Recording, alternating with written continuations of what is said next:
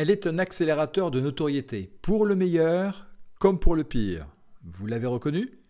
Il s'agit de la petite phrase. L'Académie française l'a définie en tant que formule concise qui, sous des dehors anodins, vise à marquer les esprits. Alors c'est une arme privilégiée pour les politiques, mais elle peut se retourner contre eux, notamment lorsqu'elle est le fruit de l'improvisation. Si vous ajoutez à si vous ajoutez à cela le bruit et l'odeur, vous aurez appris dans une gare. Et une gare, c'est un lieu où on croise les gens qui réussissent et les gens qui ne sont rien.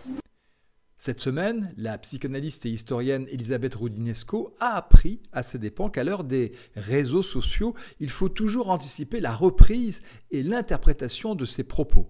Pas évidemment les, discriminer, ça existe, mais je trouve qu'il y a un peu une épidémie aujourd'hui de tension, il y en a beaucoup trop.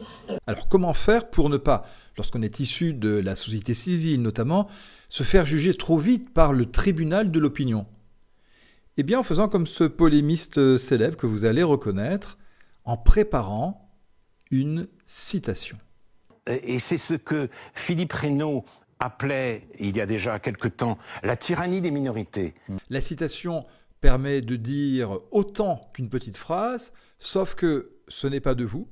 C'est donc une très bonne alternative pour, malgré tout, euh, aller dans, dans, le sens de votre message et faire passer euh, des idées convergentes.